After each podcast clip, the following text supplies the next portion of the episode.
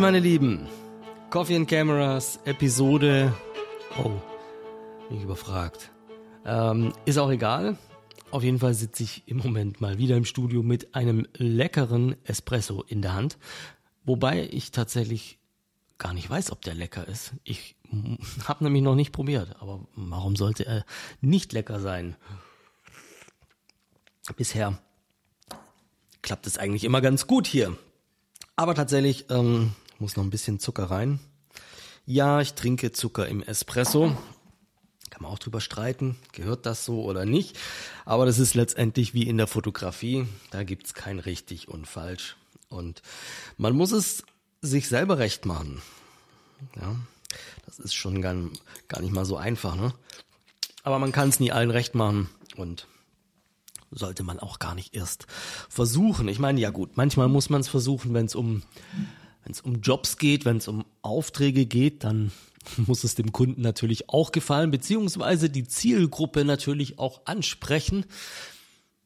Aber im Normalfall sollte das auch zusammenpassen mit deinem Geschmack, weil sonst ist der Auftrag für, für dich auch gar nicht der richtige gewesen. So, äh, ich habe bisschen Zucker nachgekippt gekippt. Dosiert ganz vorsichtig. Jetzt probiere ich nochmal. Hm. Viel besser. Boah, der ist gut. Heieiei, wie lange ist denn das schon wieder her? Also definitiv nicht so lange wie mein meine Zeit auf der Fotopia in Hamburg schöne Fotomesse. Auf der habe ich ja für Fujifilm Live-Shootings gemacht und auch einen Vortrag über mein äh, BMX-Projekt mit der XH2S gehalten. Und jetzt habe ich es endlich nach äh, fast sechs Monaten geschafft, mein Live-Shooting, eines der Live-Shootings, waren ja mehrere, eines der Live-Shootings auf YouTube zu stellen. Ja, ist seit gestern Abend online und äh, da bist du natürlich herzlich eingeladen, dir das mal reinzuziehen. Geht so ungefähr eine halbe Stunde. Und in dieser Episode hier im Podcast möchte ich tatsächlich auch ja darüber noch mal ein bisschen sprechen und mal so ein paar Gedanken loswerden, euch bisschen behind the scenes Eindrücke noch geben, was da so alles passiert und ja, wie sowas letztendlich dann auch zustande kommt. Ne? Also ich denke, das ist ein ganz interessantes Thema. Zumindest war es für mich jetzt auch interessant, nochmal mich selbst zu sehen, wie ich hier dieses Live-Shooting mache. Und habe da auch nochmal so einiges, ja, wie soll man sagen, mitgenommen, konnte noch so einiges Revue passieren lassen, wie das Ganze gelaufen ist und wie cool das eigentlich doch gewesen ist. Also hat auch wirklich unglaublich viel Spaß gemacht. Tatsächlich war auf der Messe selber gar nicht so viel los. Also es war jetzt nicht so gedrängt, wie es damals bei meinem Vortrag auf der Fotokina war. Aber Fotokina ist natürlich auch passé inzwischen. Und trotzdem, also das war, das war auch wirklich schön. Also auf der letzten Fotokina, auf dem, auf der riesigen Fujifilm Bühne, dieser siebeneinhalb Meter Leinwand im Hintergrund da meine Bilder zu präsentieren. Das war schon auch geil.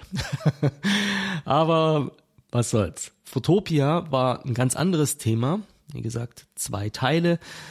Der Vortrag zum äh, XH2S-Projekt, da wollen wir heute gar nicht so drüber sprechen. Der ist aber übrigens auch auf meinem YouTube-Channel schon seit geraumer Zeit online. Worum es heute gehen soll, ist das Thema Live-Shooting. Ich habe ja dort an einem kleinen Fotoset fotografiert und habe so ein bisschen geplaudert über die Kameras, übers Fotografieren, über Studiofotografie, über Lichtsetzung, übers Arbeiten mit dem Erik. Der Erik ist Breakdancer, den habe ich dort fotografiert. Und das Ganze hat stattgefunden in einem Überseekontainer. Also das Fotoset war in einem Container drin.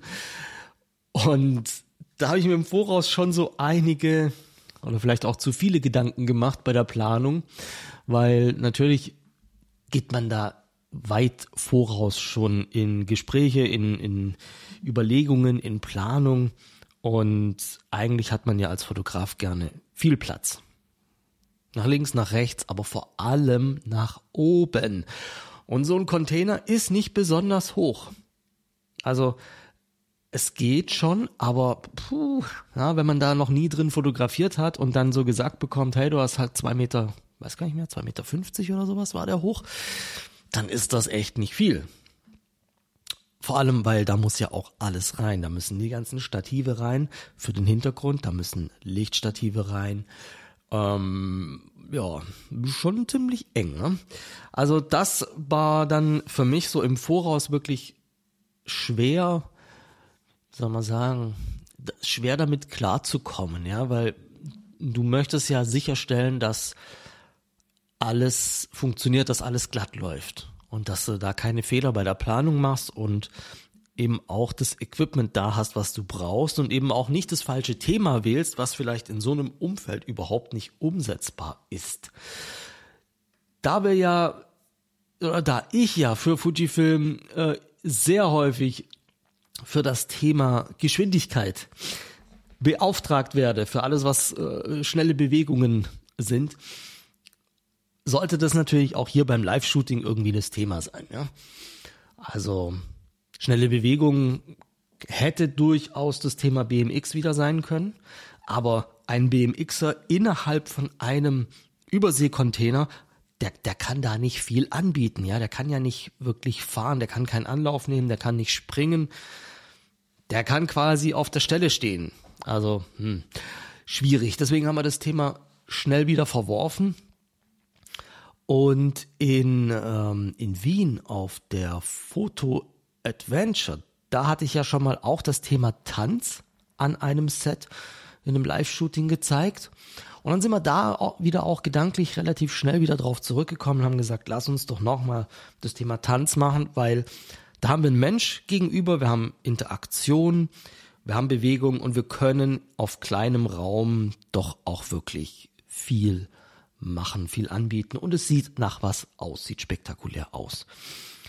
Ja, deswegen haben wir dann, habe ich dann den Erik beauftragt, habe gesagt, Erik, hast du Bock, hast du Zeit? Kommst du mit nach Hamburg, wir rocken ein paar Live-Shootings vor Ort, ja.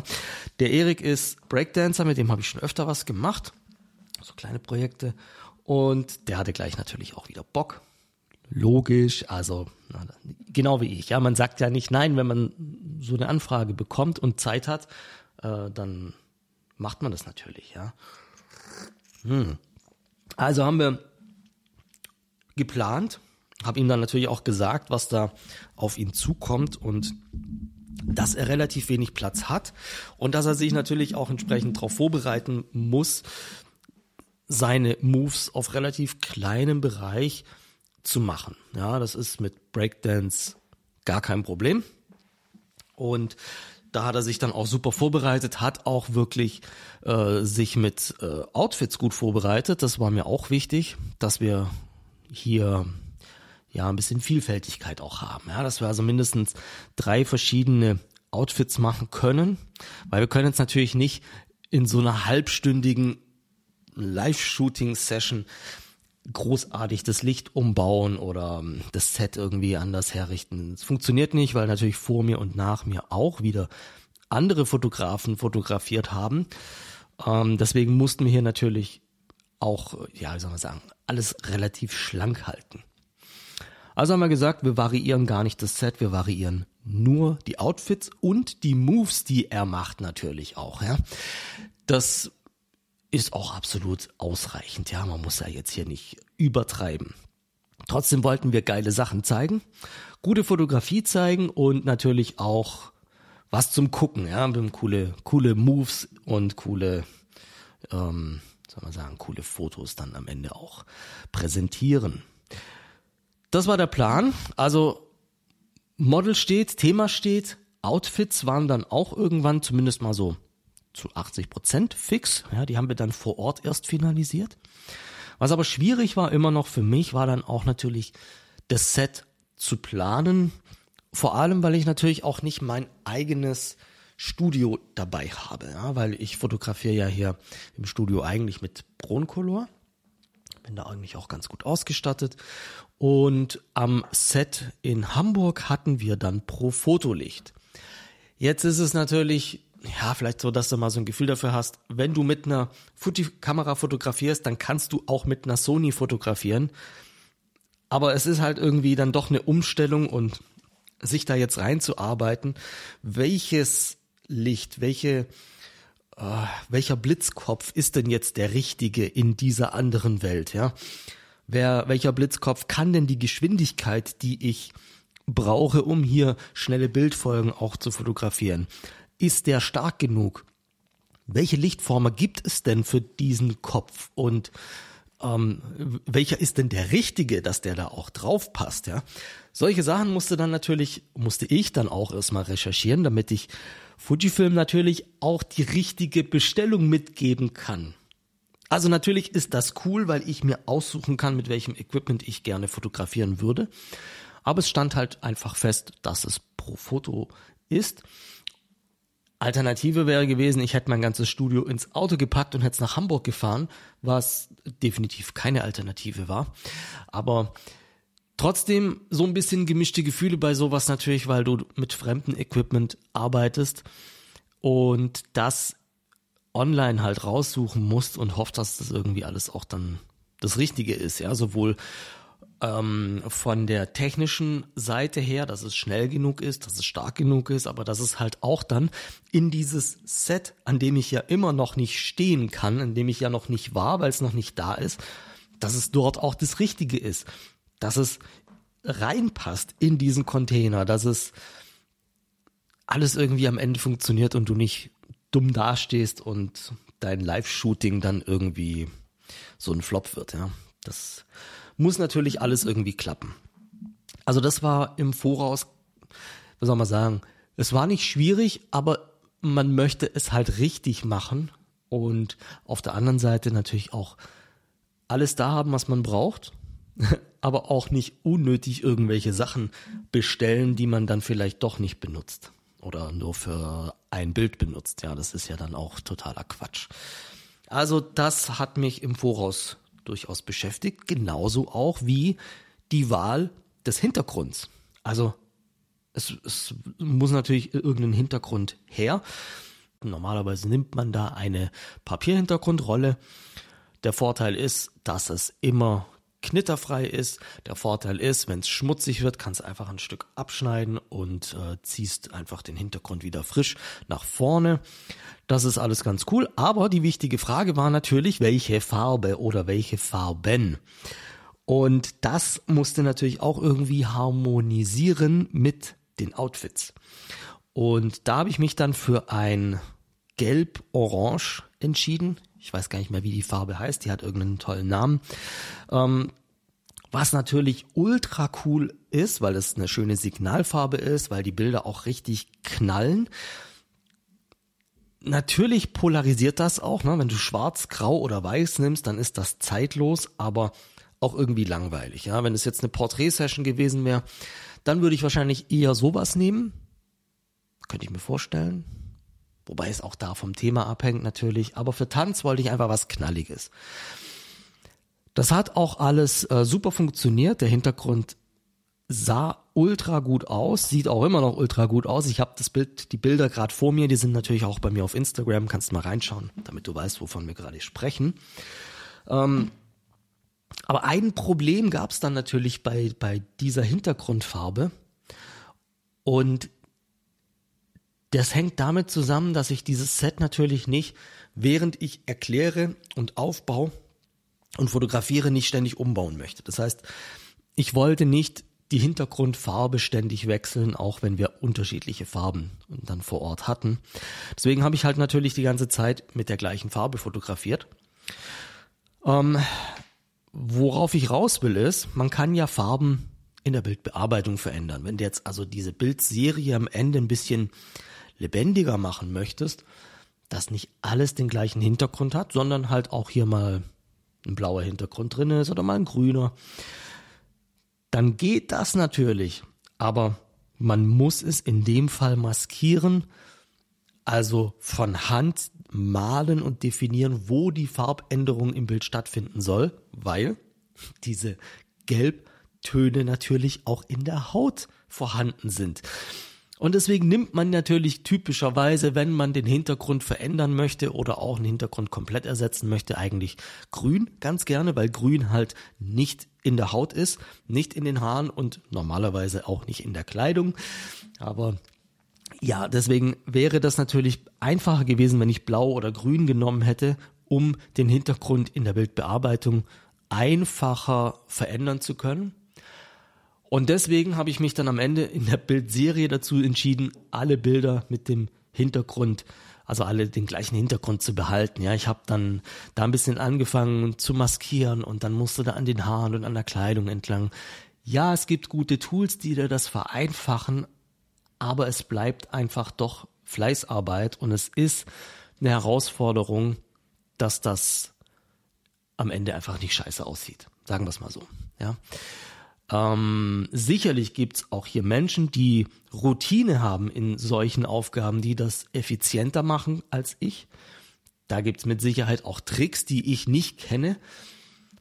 Aber das macht doch nichts. Ja, ich meine, ob das Bild jetzt diese Farbe hat oder diese Farbe hat im Hintergrund, das macht das Bild nicht besser und schlechter. Das ist so ein Detail, aber das ist einfach ein Gedanke, der bei solchen Entscheidungen halt einfach mit eine Rolle spielt. Was willst du am Ende mit den Farben machen? Und trotzdem hätte ich jetzt, wenn ich jetzt so überlege im Nachhinein, ich würde es wieder so machen, weil ich einfach finde, dass diese Farbe, ähm, wenn man nur eine hat, am geilsten aussieht, am Set einfach auch am schönsten geleuchtet hat und ich finde die Bilder jetzt auch unglaublich stark. Also da gibt's auch in dem Sinne keinen Nachteil. Hm. So, darf mein Kaffee nicht vergessen. So, lichttechnisch gehen wir da noch mal ein bisschen aufs Detail. Lichttechnisch habe ich dann am Ende eigentlich hauptsächlich mit zwei Lichtern fotografiert. Zwei Lichter, also ein Hauptlicht, das war eine, ähm, eine große Softbox, eine Octabox, die hatte, boah, wie groß war die denn? So ungefähr 1,40 Meter vielleicht war die im Durchmesser. Ich könnte jetzt nochmal nachgucken, was ich tatsächlich bestellt habe, aber so eine mittlere Größe, um einen, um eine gute gleichmäßige Ausleuchtung im Vordergrund zu haben. Das ist natürlich auch wichtig, weil wenn der Erik sich bewegt und ähm, ja, dann ist natürlich das Gesicht auch nicht immer perfekt zum Licht ausgerichtet dann möchte ich mit dem Licht einfach doch ein bisschen toleranter sein, dass ich eine einfachere Situation hier für mich schaffe. Ja, wenn ich kleinere Lichtquellen nehme, dann kann ich natürlich effektvolleres, kontrastreicheres Licht machen. Das macht es mir aber auch schwerer, das schränkt den Erik auch in seinen Bewegungen ein. Und das ist für so eine Situation, wo du dann auch noch zig Zuschauer hast, wo es auch schnell klappen muss, einfach nicht ideal. Ganz einfach. Das ist aber auch kein Kompromiss, ja, weil das Licht sah großartig aus. Das war also mein Hauptlicht. Mein zweites Licht, das zweitwichtigste Licht war ein Hintergrundlicht, das also von der Seite auf den Hintergrund leuchtet. Und dieses Hintergrundlicht war einfach dafür da, im Hintergrund einen leichten Helligkeitsverlauf reinzuzaubern. Damit du das dir besser vorstellen kannst, macht es unglaublich viel Sinn, wenn du nochmal in das YouTube-Video reinschaust. Da erkläre ich das auch und du siehst auch in Beispielbildern, was der wirkliche Effekt von dem Hintergrundlicht in meinem Fall ist. Ganz wichtig für das Hintergrundlicht ist aber eine Wabe auch noch einzusetzen. Eine Wabe schränkt den Leuchtwinkel von dem Licht ein, so dass es eben kontrollierter ist. Also es war ein einfacher Standardreflektor, der wirklich kein schönes Licht produziert. Also das ist wie ein Baustrahler. Einfach nur brutal, intensiv, harte Schatten, unkontrolliertes Licht. Deswegen hier die Ergänzung einer Wabe, die dann einfach das Licht äh, kontrolliert und mir einen wunderschönen, dezenten Verlauf auf den Hintergrund ähm, zaubert. Sagen wir es doch mal so. Natürlich muss man die beiden Lichter dann auch in der Intensität zueinander so einstellen, dass das auch harmonisch aussieht. Ja, also da ist auch sollte auch der Hauptaugenmerk sein, wenn man ein Set einrichtet, immer eins nach dem anderen zu machen. Thema Licht als ein Thema sehr, sehr wichtig, das in Ruhe zu machen, das auch wirklich gut zu machen und sich dann erst um die Kamera zu kümmern und sich dann auch intensiv um den Bildinhalt zu kümmern. Kommen wir aber auch gleich dazu. Licht Nummer drei habe ich tatsächlich selten eingesetzt. Und das ist jetzt so ein Punkt, von dem ich vorher schon kurz gesprochen habe. Den habe ich bestellt. Ich habe dieses dritte Licht bestellt, weil ich dachte, Mensch, so ein klassisches Drei-Licht-Setup, das macht schon Sinn. Hab's dann aber selten eingesetzt, dieses dritte Licht. Das kam von hinten und hat die Aufgabe beim Erik eine ganz dezente Kante zu produzieren. Also eine leuchtende Kante, um ihn vom Hintergrund nochmal zu separieren, um mehr Tiefe ins Bild zu bekommen, um das Bild plastischer zu machen, effektvoller zu machen. Den habe ich selten eingesetzt. Vielleicht auch einfach so ein bisschen im Eifer des Gefechts. Na, wenn du da am Erklären bist, am Machen bist, dann bist du so eine halbe Stunde in so einem Tunnel drin und merkst dann am Ende, oh scheiße, ich habe das dritte Licht gar nicht eingesetzt. Das war, glaube einfach der Hauptgrund, ja. Ähm, das waren meine drei Lichter. Und das haben wir übrigens alles natürlich am Tag vor der Messeeröffnung erst natürlich intensiv ausprobiert. Also da kommst du an und wartest erstmal ein paar Stunden, bis, bis dann wirklich alles auch geliefert ist, packst es aus, versorgst den Sender mit Akkus, stellst es auf, probierst es aus. Dann hat man zum Beispiel einen kaputten Blitzkopf dabei, dann muss da Ersatz besorgt werden. Dann hat das Tethering-Kabel, das ich selber mitgebracht habe, nicht funktioniert, obwohl es bei mir hier immer funktioniert hat. Also muss man noch Ersatz für das Tethering-Kabel besorgen. Ähm, ja, also das sind schon so Sachen, wo du dann auch in Stress kommst, weil du hast noch kein einziges Testbild gemacht, du weißt noch nicht, ob das Licht überhaupt gut funktioniert, was, ob dein Lichtsetup, was du dir gedanklich ausgemalt hast, in dieser Messesituation auch nach was aussieht, bevor du diese ganzen organisatorischen Sachen erstmal aus dem Weg geräumt hast. ja, das ging dann abends durchaus etwas länger, ich weiß gar nicht mehr genau, ich glaube so um 19.30 20 Uhr, so, so um die Region waren wir dann fertig. Alles hat funktioniert, ja, auch der Bildschirm, der dort stand, hatte seinen Platz. Und Tethering, Notebook, Bildschirm, Blitzanlage, Funksender etc. hat alles funktioniert. Und die Lichttests waren abgeschlossen, also alles gut und wichtig, damit man auch gut schläft, vor allem wenn du halt am nächsten Morgen dann halt um 10 oder 11 das erste Mal auch dann dran bist, ja, und äh, das Ganze vor Publikum dann auch funktionieren mhm. sollte. Ja, so ist es dann. Ja, am Ende sieht's dann einfach aus. Und es ist auch natürlich auch in dem Sinne einfach, weil ich das Ganze ja auch schon oft gemacht habe. Da kriegt man natürlich auch eine Routine, aber es gibt einfach so viele Sachen, die schiefgehen können, warum dann irgendwas nicht funktioniert. Und so ein Klassiker, was dann auch noch passiert ist, ich hatte ja ein Mikrofon und so eine kleine Lautsprecheranlage, damit man mich auch besser hört, weil eine Messehalle ist natürlich immer super laut. Und da, auch das haben wir am Tag davor getestet und witzigerweise hat es dann am nächsten Morgen, also wir haben es wirklich nur ausgeschaltet, am nächsten Tag wieder eingeschaltet. Dann gab es einfach nur eine Rückkopplung die ganze Zeit. Also es ist einfach so crazy, was alles schiefgehen kann in, in so einem Kontext. Und da tut eine gute Vorbereitung, die tut da einfach gut, weil sonst kannst du nicht schlafen. Ganz ehrlich. Ja, so, also erstes, erstes Shooting lief natürlich unglaublich gut. Das zweite lief noch besser. Und beim dritten, ja, das machst du dann im Schlaf, weil du genau weißt, alles wird gut funktionieren und hat schon zweimal funktioniert. Ja, schöne Sache. Aber so eine Messe macht echt immer unglaublich viel Spaß, macht auch unglaublich müde, muss man auch dazu sagen.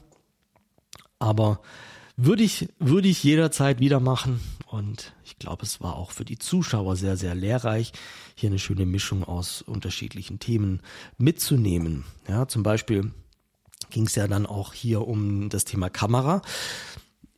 Ich hatte tatsächlich die Wahl, welche Kamera ich nehmen soll oder nehmen möchte, nehmen darf, nehmen muss.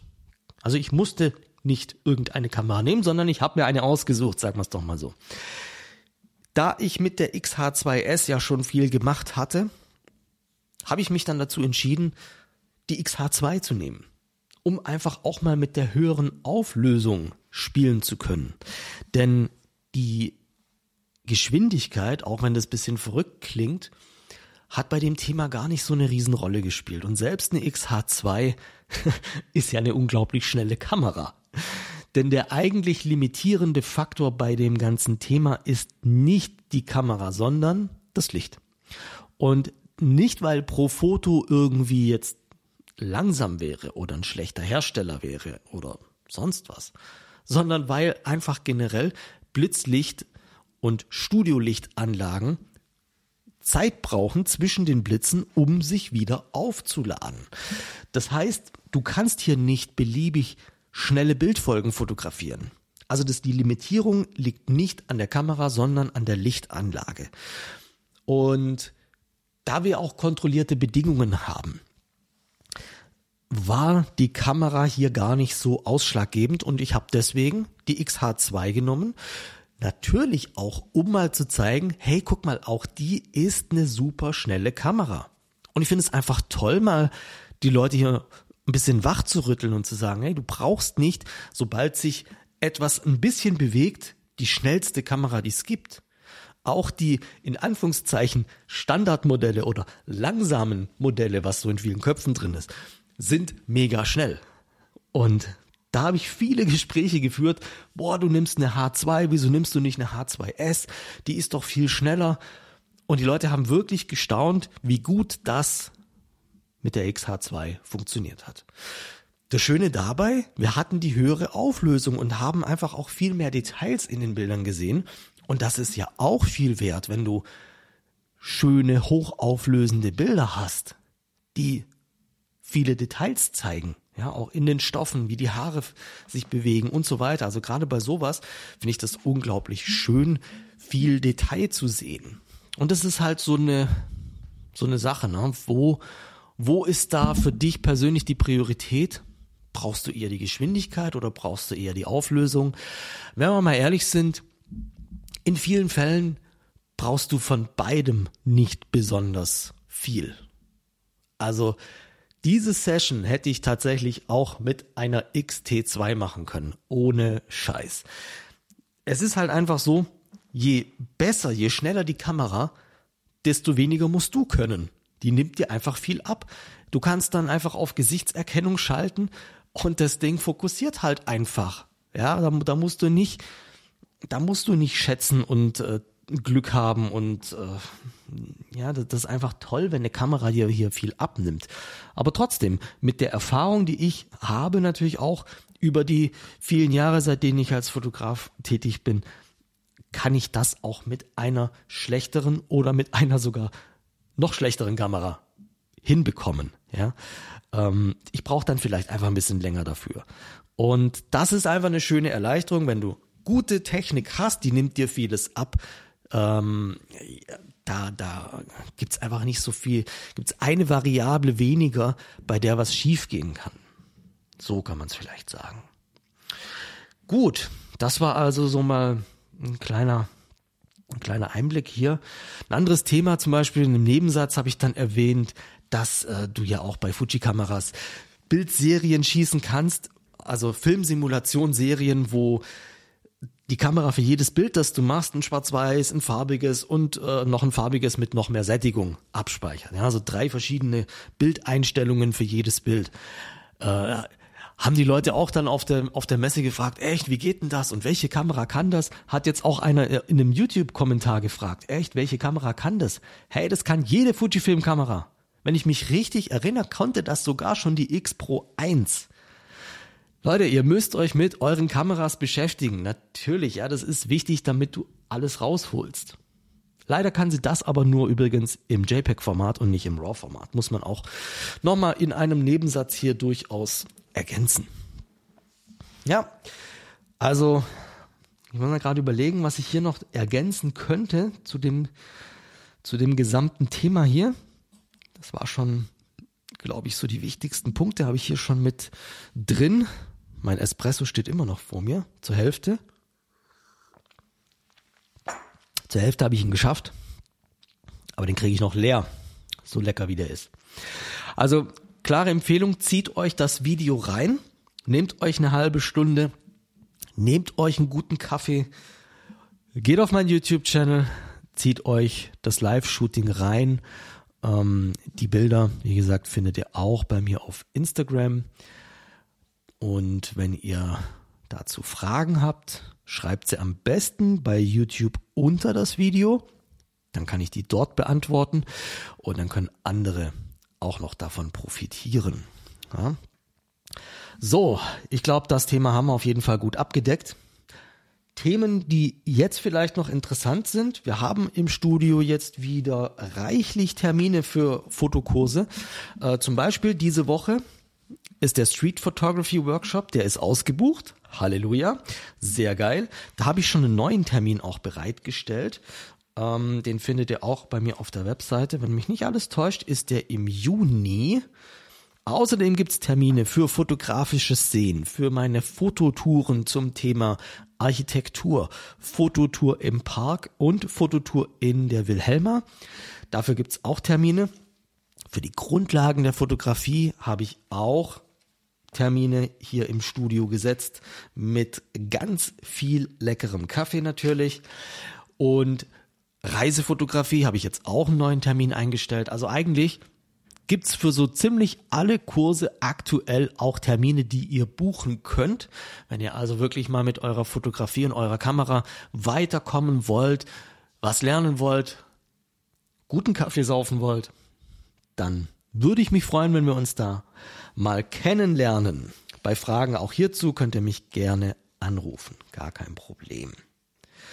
Dann möchte ich euch auch nochmal, wo wir gerade ja auch über Kameras gesprochen haben, meinen äh, Fujifilm-Kurs ähm, ans Herz legen. Es ist unglaublich wichtig, dass ihr mit euren Kameras umgehen könnt. Ja, das, das Technik allein ist natürlich wirklich nicht alles, aber die Technik darf dich nicht einschränken. Du musst wissen, wie deine Kamera funktioniert und wo du drücken musst und wie du sie individualisierst, damit die Funktionen, die für dich und deine Fotografie wichtig sind, auch schnell erreichbar sind. Und jetzt muss man mal ehrlich sein, wir haben doch alle keinen Bock, das Handbuch zu lesen. Und genau deswegen habe ich einen sehr ausführlichen Kurs gemacht, der dir alles erklärt, was du wissen musst. Klingt hart, ja, ist so ein abgedroschener Spruch, aber es ist wirklich so. Der Kurs ersetzt natürlich nicht die Grundlagen der Fotografie, die musst du natürlich auch lernen. Aber der ersetzt tatsächlich das Handbuch, denn ein Handbuch ist einfach so ein Nachschlagewerk, aber kein Mensch liest ein Handbuch mit 300 Seiten durch, um eine Kamera zu verstehen. Da drehst du durch. Deswegen zieh dir rein. Auf meiner Webseite gibt's einen Kurs, der ist betitelt als XT5 Kurs aber der ist wirklich Hand aufs Herz passend für alle Fujifilm-Kameras. Die Menüpunkte unterscheiden sich an manchen Stellen, aber der Kern, 90 Prozent von dem ist alles identisch. Da kannst du eine XT3 und eine XT5 nebeneinander stellen. 90 Prozent der Menüpunkte sind gleich. Vielleicht sind es auch nur 85 Prozent, keine Ahnung. Kann, kannst du gerne durchzählen und ausrechnen, aber einfach mal so nach, nach Bauchgefühl, ob du eine XT oder eine XH-Kamera hast, das macht keinen Unterschied. Wichtig ist, dass du weißt, wie sie funktioniert, dass du sie individualisieren kannst, dass du gerade so Sachen wie auch eine Filmsimulationsserie oder ein White Balance Shift, ja, oder das Focus Tracking, dass du damit umgehen kannst und unabhängig davon, was du fotografierst, also unabhängig vom Thema, deine Kamera beherrscht. So, das nochmal als erhobener Zeigefinger. Lern deine Kamera zu verstehen. Gut, ich denke, ich habe euch hier ein bisschen Einblick geben können, wie, wie so eine Vorbereitung auf ein Live-Shooting abläuft, was mich dabei so beschäftigt und ähm, vielleicht war es interessant. Ich freue mich auf eure Kommentare und ich freue mich übrigens auch immer noch sehr, sehr, sehr darüber, wenn ihr mir bei iTunes, beziehungsweise es heißt jetzt Apple Podcast oder natürlich auch bei Spotify, wo auch immer du meinen Podcast hörst, eine Bewertung hinterlässt. Das wäre unglaublich cool und auch wichtig, damit der Podcast gefunden wird und wir neue Zuhörer bekommen. Ich danke dir auf jeden Fall fürs Zuhören. Wünsche dir jederzeit viel Spaß beim Fotografieren, gut Licht und wir hören uns beim nächsten Mal. Danke und bis bald.